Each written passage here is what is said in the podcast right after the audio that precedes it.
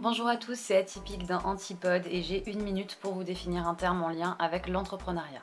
Aujourd'hui, on va parler de la micro-entreprise. La micro-entreprise, c'est le nouveau statut qui a remplacé en 2016 le statut d'auto-entrepreneur. Le terme est cependant encore très utilisé, même par des institutions comme l'URSSAF et son célèbre portail. La micro-entreprise permet d'ouvrir une entreprise à son nom pour tout type d'activité.